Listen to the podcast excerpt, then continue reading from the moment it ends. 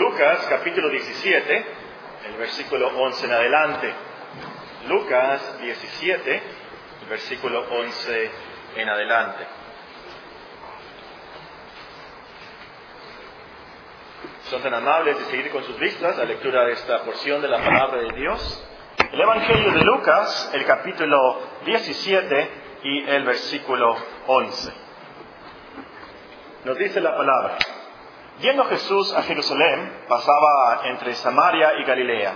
Y al entrar en una aldea le salieron al encuentro diez hombres leprosos, los cuales se pararon de lejos y alzaron la voz diciendo, Jesús, Maestro, ten misericordia de nosotros. Cuando él los vio, les dijo, Id, mostraos a los sacerdotes. Y aconteció que mientras iban, fueron limpiados. Entonces uno de ellos, viendo que había sido sanado, volvió glorificando a Dios a gran voz y se postró en tierra, rostro en tierra a sus pies, dándole gracias, y este era samaritano. Respondiendo Jesús dijo, ¿no son diez los que fueron limpiados? ¿Y los nueve? ¿Dónde están? No hubo quien volviese y diese gloria a Dios, sino este extranjero. Y le dijo, levántate, vete, tu fe te ha salvado. Hace tiempo estudiamos el Evangelio según San Mateo y ahora estamos estudiando algunas historias que Mateo no registra. Ahora nos toca Lucas 17:11, la historia de los diez leprosos limpiados. Ahora, para que esta historia nos impacte como nos debe de impactar, hay que entender qué era la lepra, qué era ser un leproso. La lepra en esos tiempos era una enfermedad de lo más horrible. Era horrible porque era una enfermedad que te convertía literalmente en un cadáver vivo, era un monstruo. La enfermedad producía manchas en tu piel, causaba inflamación por todo tu cuerpo y además había mucha infección. La carne de la piel por úlceras supuraban eh, olores fuertes, apestaba, la gente, era algo de lo más terrible, eh, se formaban costras en la piel, de tal manera que si alguien te veía parecían escamas. De, hecho, la palabra lepra es una palabra griega que significa escamas, por eso se llama lepra. la infección a veces llegaba hasta los huesos, de tal manera que los destruía y principalmente en las manos la gente se quedaba sin dedos, deformaba la cara también, la enfermedad destruía la nariz, las orejas. Si llegaba al sistema nervioso, eh, la gente ya no sentía nada, de tal manera que podía eh, en un accidente quemarse, la, gente no iba a sentir que se estaba quemando. Entonces, muchas veces esa deformación eh, no tan solamente era por la enfermedad, pero por el accidente que habían tenido, por la quemadura que ellos habían sufrido, era algo de lo más terrible. Las cejas se caían, las pestañas se caían, el pelo se volvía blanco y también la enfermedad a veces llegaba a la laringe de tal manera que los leprosos hablaban con mucha caraspera, tenían la voz ronca, hablaban, por así decirlo, como monstruos de ultratumba. Y como le digo, por si fuera poco, esa enfermedad, esas úlceras causaban un un olor asqueroso. Pero lo más terrible no era eso. Lo más terrible era que la gente que veía a un leproso pensaba inmediatamente que estaba así por un castigo especial de Dios. Los judíos conocían la historia de Miriam, la hermana de Moisés, castigada con lepra. El siervo de Eliseo también, ustedes conocen la historia. Usías, el rey de Israel, también Dios lo castigó con lepra por un pecado muy grave. De hecho, el nombre de la enfermedad en hebreo era el golpe la herida, el golpe de Dios, la herida de Dios. Era una enfermedad entonces de lo más terrible porque manifestaba la ira de Dios sobre la persona por un gran pecado. La persona veía a un leproso y como dijeron los discípulos de un ciego, ¿quién pecó? ¿Este o sus padres para que haya nacido así? ¿Quién pecó? ¿E-, ¿Este o sus padres para que esté este hombre así tan horrible con esta terrible enfermedad? Y la enfermedad era de lo más temida sobre todo porque un leproso no podía entrar a una ciudad, no podía estar con su familia y de ninguna manera podía entrar al templo. No podía cumplir con nada de su religión, pues estaban ceremonialmente inmundos. sucios, contaminados. Es decir, las leyes judías decían que estaban espiritualmente tan sucios, tan corruptos, tan contaminados que no podían acercarse a Dios, no podían adorarle, no podían hacer nada. Y para que la gente a su alrededor no fuera a contaminarse con esa inmundicia, tenían que andar siempre con los vestidos rasgados, andrajosos, cubrirse, cubrirse el rostro y tenían que andar gritando. Cuando alguien se acercaba, tenían que gritar inmundo, inmundo, inmundo, para que no se fueran a acercar a ellos y entonces contaminarse ellos y no poder entrar al templo y adorar a Dios. Entonces, con mucha razón, la lepra representaba esa corrupción, la inmundicia de nuestro pecado que nos separa de Dios. Ustedes pueden leer más de la lepra y los ritos de la letra, eh, lepra, eh, números 12, Levíticos 13 y 14, donde están ahí las leyes acerca de los leprosos. Un comentario más antes de comenzar nuestro estudio de esta historia de Lucas 17. Cuando nos duelen las anginas, nosotros podemos tomar un tempra, nos ayuda con la inflamación, con el dolor, a lo mejor vamos a necesitar un antibiótico, a lo mejor vamos a necesitar ir al hospital militar y a ver al doctor Palafox que nos recete más cosas ahí para que nos alivie. Sabemos que en unos días vamos a estar bien, hemos tenido experiencia, nos ayudan esas medicinas y esos antibióticos, pero no pasa así con la lepra. No pasa así con la lepra. La lepra no tenía cura. No había medicinas, no había tempra para el dolor, tafil para poder dormir bien por la gran depresión que pasaban ellos. Eh, no había esteroides para tratar de aliviar los efectos tan terribles en la piel y en los tejidos. No había antibióticos para la infección. No se podía hacer nada más que sufrir y sufrir y sufrir y sufrir y morirse con la lepra. Solo un milagro de Dios Solo un milagro de Dios los podía sanar. Es por eso que en la historia del general sirio que tenía esta enfermedad, ¿se acuerdan de cómo se llamaba? Eh, el, rey sirio, cuando supo que él quería ir a Israel a ser curado de su lepra, escribe una carta al rey de Israel.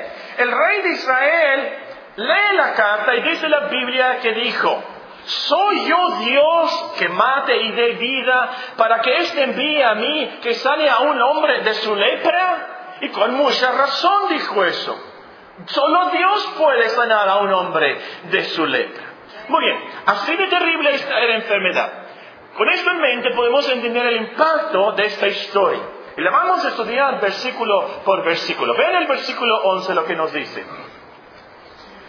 Yendo Jesús a Jerusalén, pasaba entre Samaria y Galilea. por la primera frase sabemos quién fue el verdadero héroe de esta historia. ¿Quién realmente es el protagonista principal de esta historia? Hay muchos que leen esta historia, hay muchos que predican esta historia, y eh, el personaje central se vuelve el samaritano, el samaritano agradecido.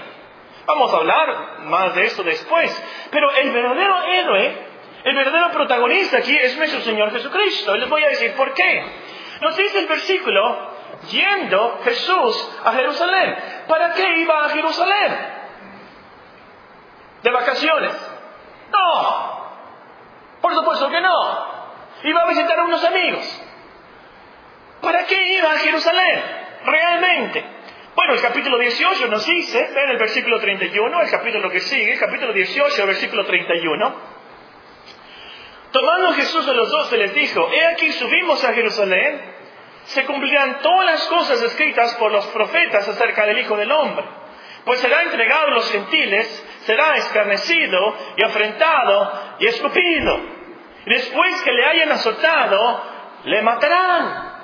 Por eso iba a Jerusalén y él lo sabía. Les dice a sus discípulos por adelantado. Él profetiza lo que le va a pasar exactamente. Él sabía lo que iba a pasar. Entonces, imagínense a nuestro Señor en esta historia, yendo Jesús a Jerusalén. Iba cansado, venía de viaje, por supuesto. Iba a pie, no iba en caballo. No iba en carro como nosotros, o un autobús, o un avión, por supuesto que no. Iba a pie, ellos viajaban a pie. Estaba cansadísimo del viaje. Pero lo que lo cansaba más, lo que lo agotaba más, lo que lo agobiaba más, es que sabía lo que le pasaría en Jerusalén. Por así decirlo, ya había comenzado la angustia, la tristeza del Getsemaní. Iba triste hasta la muerte.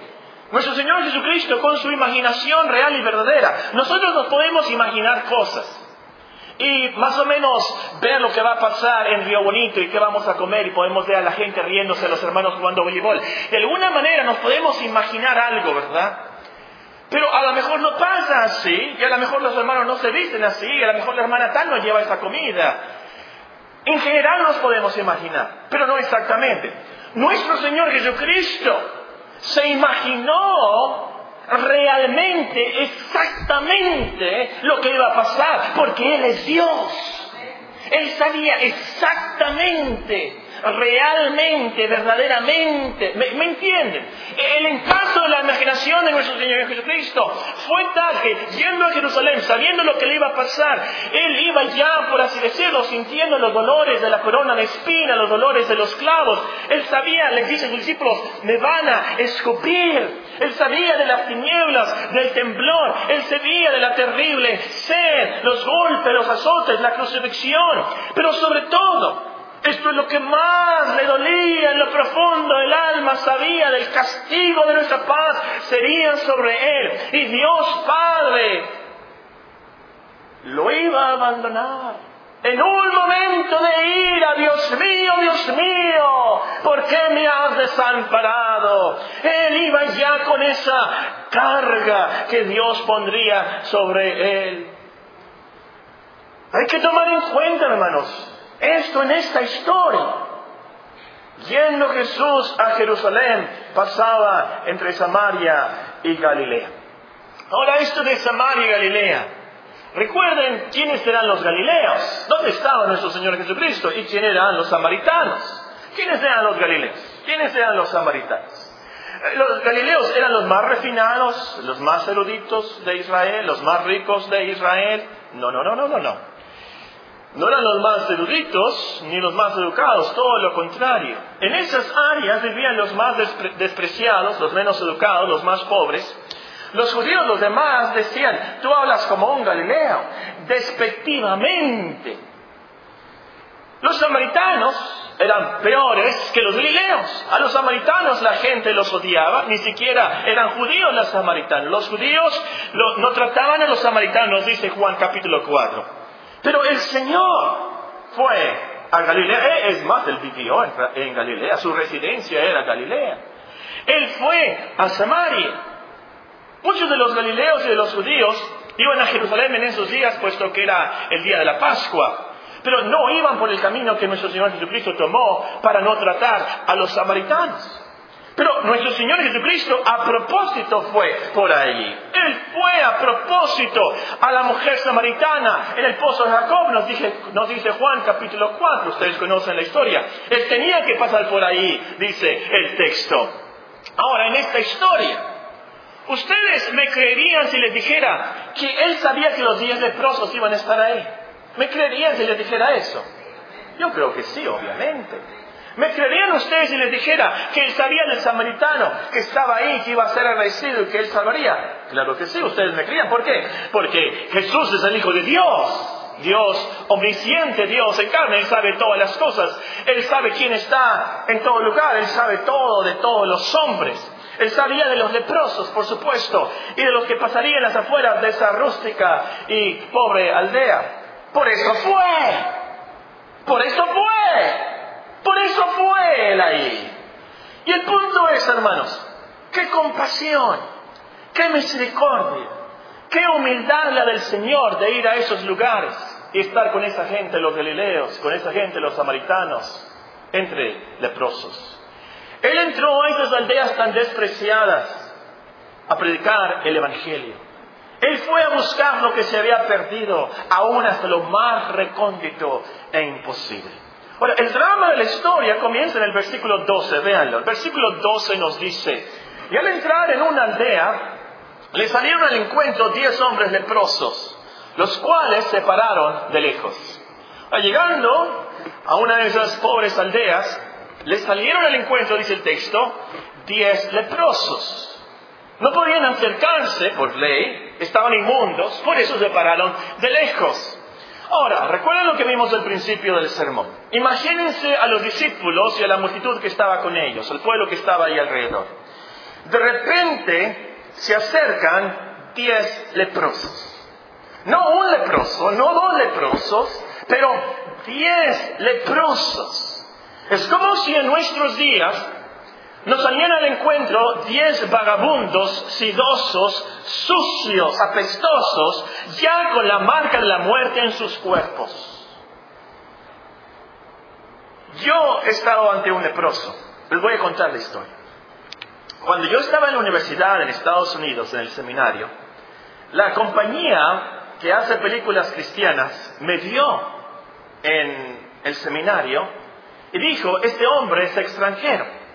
Así que me fueron a buscar a mi dormitorio y me pidieron que ayudara a ser un artista en una película cuyo drama se llevó a cabo en el Medio Oriente. Ahora, al final, no me contrataron de protagonista, pero a mí me gustó mucho andar vestido como árabe y no tenía que ir a clases, así que me gustó mucho estar en esta película.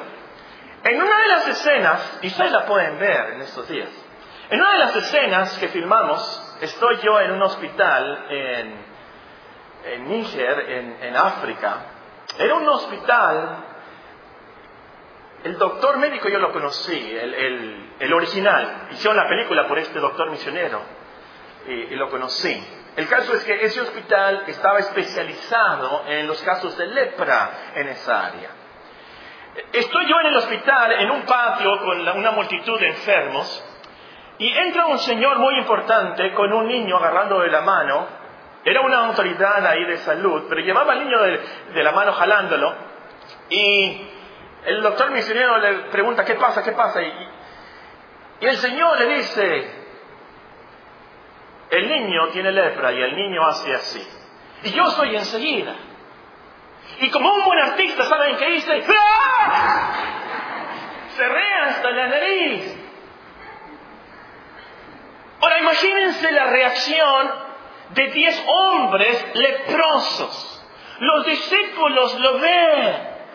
Ven a esos diez leprosos. Me imagino que unos hasta corrieron. Iba a ser la Pascua, no podemos contaminarnos.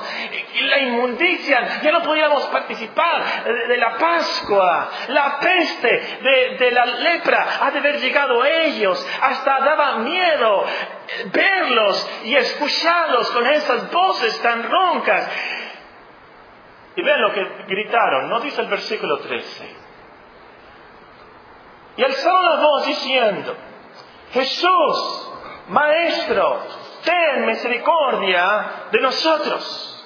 Jesús, Maestro, ten misericordia de nosotros. Alzaron las voces porque estaban lejos y también porque no podían hablar bien. Pero creo yo que más era que ellos reconocieron qué tan mal estaban. Ellos reconocieron que necesitaban un milagro y reconocieron que estaba ahí Jesús. Estaba ahí Jesús. Por eso alzaron la voz. Por cierto, entre paréntesis, a lo mejor ellos no sabían, pero en la última vez que pasaba por ahí, el Señor iba a la cruz ya.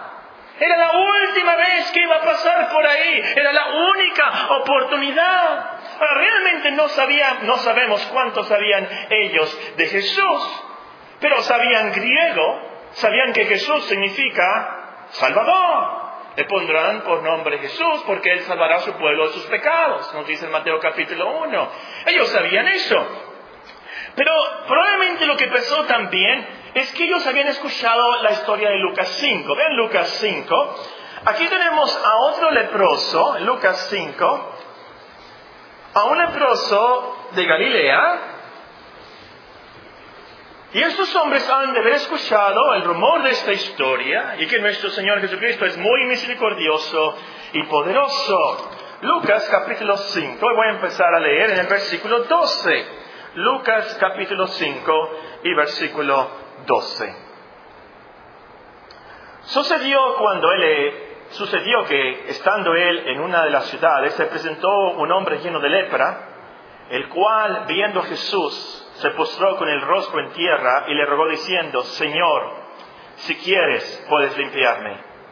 Entonces, extendiendo él la mano, le tocó diciendo, quiero, se limpió. Y al instante la lepra se fue de él. Y él le mandó que no lo dijese a nadie, sino, ve, le dijo, muéstrate al sacerdote y ofrece por tu purificación, según mandó Moisés, para testimonio a ellos. Pero su fama se extendía más y más, y se reunía mucha gente para oírle y para que le sanase de sus enfermedades. Mas él se apartaba a lugares desiertos y oraba. Entonces tenemos aquí a esos leprosos en otra parte de Galilea. Ellos han de haber escuchado de ese rumor, de ese gran milagro. Y es por eso que ellos dicen, Jesús, Maestro, ten misericordia de nosotros. Tuviste misericordia de este hombre, ten misericordia de nosotros. Ahora, es interesante ver cómo le llamaron. Es interesante, de hecho, ver los epítetos, eh, los nombres, los sobrenombres que la gente dio a nuestro Señor Jesucristo. Algunos le decían rabí, otros raboní, otros eh, le decían el carpintero, otros hijo de David. El último epíteto sobre la cruz, ¿se acuerdan? Jesús Nazareno, rey de los judíos. Sería, los que predican sería un buen estudio ver los nombres con los cuales fue conocido nuestro Señor Jesucristo. Para mí es muy interesante que algunos creían que era Jeremías o alguno de los profetas. Bueno, eso es para los que predican. Aquí tenemos que esos hombres le dijeron maestro, Jesús maestro. La palabra no es rabí, no significa profesor, no significa maestro de escuela. Esta palabra es muy especial e interesante que eh, eh, la encontramos nada más en el Evangelio de Lucas. La palabra significa líder, literalmente significa líder, amo, señor. En el griego clásico, unos años antes de que se escribió el Nuevo Testamento, la palabra quería decir presidente, comandante. Es como la expresión hebrea Master of the Universe. Eh, es, una palabra que describe al maestro, sí, pero al gran amo, al gran maestro de maestros de todo el universo, el que guía todo soberanamente. De eso se trata esta palabra. Ahora, noten la petición de los leprosos. Ten misericordia de nosotros. Ellos sabían que necesitaban misericordia. Ellos sabían que el Señor los ayudaría tan solo por misericordia. Ellos no tenían nada de dinero. Ellos necesitaban un milagro. Ellos no tenían nada de méritos. Es más, tenían deméritos. Porque los leprosos, por naturaleza, la gente sabía, eran de los pecadores de los pecadores. Por leprosos, ya por naturaleza, eran inmundos, tenían deméritos, no tenían méritos. Ellos reconocieron la gravedad de su situación y que Cristo no tenía que sanarlos. Es por eso que piden misericordia. El Señor no tenía por qué sanarlos, Él pudiera haber seguido y no tenía que sanarlos. Sabían que Él tomaría su caso solo por gracia, solo por misericordia. No merecía nada y no tenía nada, absolutamente nada que ofrecer. Porque nosotros aquí, nosotros se refiere a diez leprosos, hombres galileos y un samaritano, un odiado samaritano. Nosotros, hombres muertos, vivos, hombres despreciados, temidos, repudiados. Nosotros se refiere a hombres inmundos, literalmente, muriéndose en su corrupción. Y es por eso entonces que alzaron la voz, por eso gritaron, estaba ahí su oportunidad, necesitaban misericordia, sabían de la gravedad de su enfermedad, esa horrible enfermedad de la lepra, pero sabían que ahí estaba Jesús. Tenía que decidir entre un sermón muy largo o dos sermones cortos. Decidí por dos sermones cortos, así que esta tarde vamos a continuar la historia. Pero tan solamente quiero recalcar aquí esta última lección. Esos hombres reconocieron la situación tan grave en que estaban. Reconocieron que Dios los podía sanar por misericordia. Y así debe de ser con cada uno de nosotros. Tenemos que reconocer qué tan grave es nuestra situación, qué tan maligno, tan corrupto y destructor es el pecado que está pudriendo nuestras almas, que necesitamos un milagro de Dios, que solo un milagro de Dios nos puede sanar, solo un milagro de Dios nos puede salvar y que no tenemos méritos, tenemos puros deméritos. No tenemos nada que ofrecerle a Dios. ¿Qué podríamos hacer para pagarle por la salvación que necesitamos?